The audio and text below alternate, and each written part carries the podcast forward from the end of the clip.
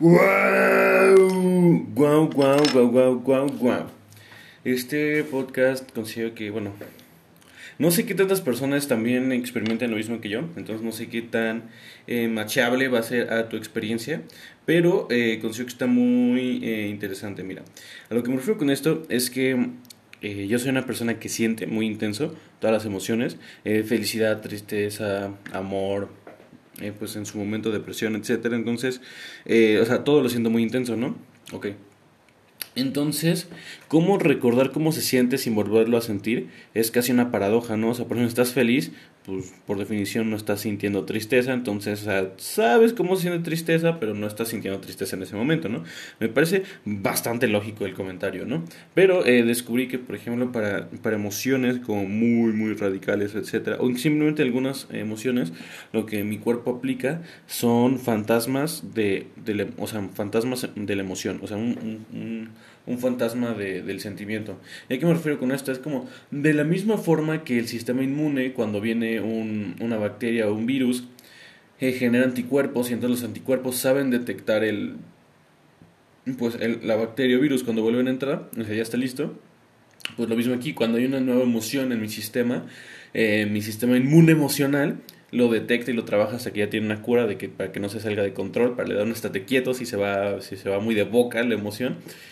Y entonces ya, ya lo tengo hecho. Entonces, eh, la forma de, de, saber y poder seguir teniendo el contexto de una emoción es sentir el fantasma de emoción.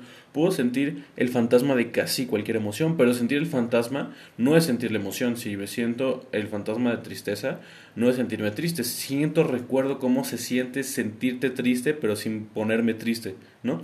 Y entonces eso genera como cosas muy útiles, como si fuera un sandbox. O sea, bueno, en términos de, de- de tecnología, estás en un sandbox a lo que sientes y no afecta a las cosas externas, ¿no? Entonces es un, un poco como eso, más o menos, eh, que es que es, o sea, justamente eso, que es, o sea, no, o sea, puedo sentirme triste sin estar triste, ¿sabes? O sea, puedo recordar cómo se siente y tú digas como, eh, y eso no lo hacemos todos, y pues digo a lo mejor, no, no sé, la verdad, eh, me puedes mandar un correo ante.com arroba gmail, eh, sí, ¿cómo se dice? Para decirme tú, cómo, cómo lo vives tú, pero me pareció súper interesante porque es como, claro, así me, es una buena forma de protegerme porque es como puedo sentir, puedo recordar cómo se siente estar deprimido sin deprimirme, lo cual es bastante, bastante, bastante agradable y bastante útil porque sí, estar, deprimirte como nada más por los loles estaría bastante feo, ¿no? Entonces descubrí que siento estos fantasmas emocionales y me emocionan porque es como, considero que es una habilidad específica, o sea, como, eh, y entonces siento muy cool porque me permite tener como,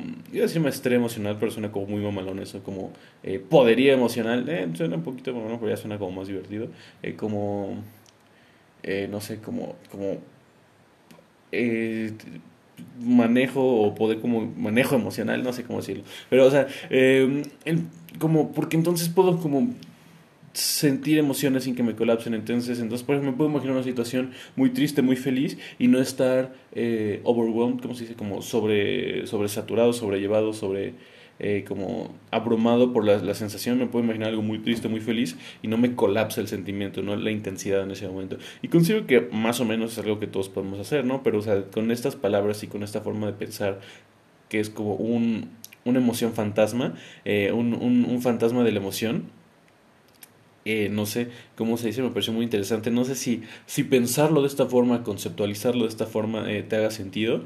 Eh, si no, si tú lo vives diferente, si tú lo piensas diferente, si algo totalmente diferente ¿no? a lo que yo siento. A lo mejor tú cuando piensas en la emoción la sientes y entonces y ya y no no hay no hay fantasmas ni nada la sientes y punto no a lo mejor a lo mejor es que a mí como algo similar a lo que yo vivo siento etcétera entonces no lo sé.